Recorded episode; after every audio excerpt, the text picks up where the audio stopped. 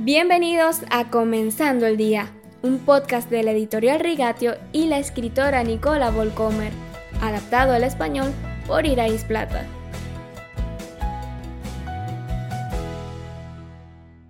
Feliz jueves, queridos oyentes.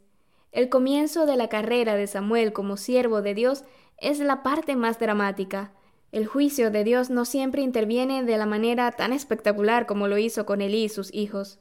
Ahora es el turno de Samuel de guiar al pueblo de regreso a los caminos de Dios como juez sobre Israel. A pesar de todo el favor que Samuel ha ganado a través de su temor de Dios y su integridad, el pueblo sigue mirando de reojo a las naciones paganas vecinas, con sus magníficos palacios reales, desfiles militares y las estatuas relucientes de dioses y guerreros. ¿Y qué tenían ellos así de espectacular? Un anciano sacerdote al frente del liderazgo, una tienda de campaña como la dirección de Dios en la tierra. ¿Qué tan poco genial es esto? Queremos un rey, gritan en Primera de Samuel capítulo 8 versículo 5. Pero hay que tener cuidado con lo que pedimos. Samuel simplemente se hace a un lado, se lo toma con calma y se contenta con jugar un papel secundario. Se dedica a la tarea de asesorar y apoyar al recién elegido rey Saúl, en realidad podría estar bastante ofendido. El sello de calidad del ministerio de cada cristiano es su preocupación por el bienestar del pueblo de Dios y no por la dignidad de su propio cargo.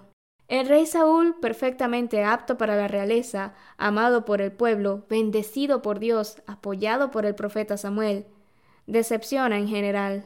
Es impredecible, malhumorado, más preocupado por su propia reputación que por sus valientes luchadores y su población agradecida.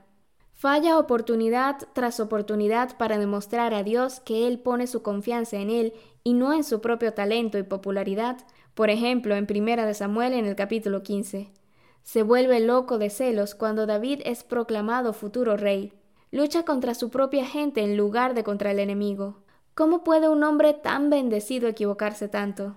El profeta Samuel lo confronta, le advierte, pero es en vano. Más tarde, cuando Samuel unge al joven David como próximo rey, su vida está en constante peligro.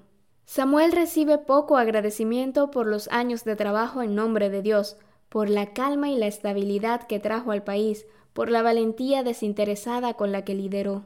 Oremos por nuestra iglesia, para que Dios le dé líderes que, como Samuel, naden contra la corriente.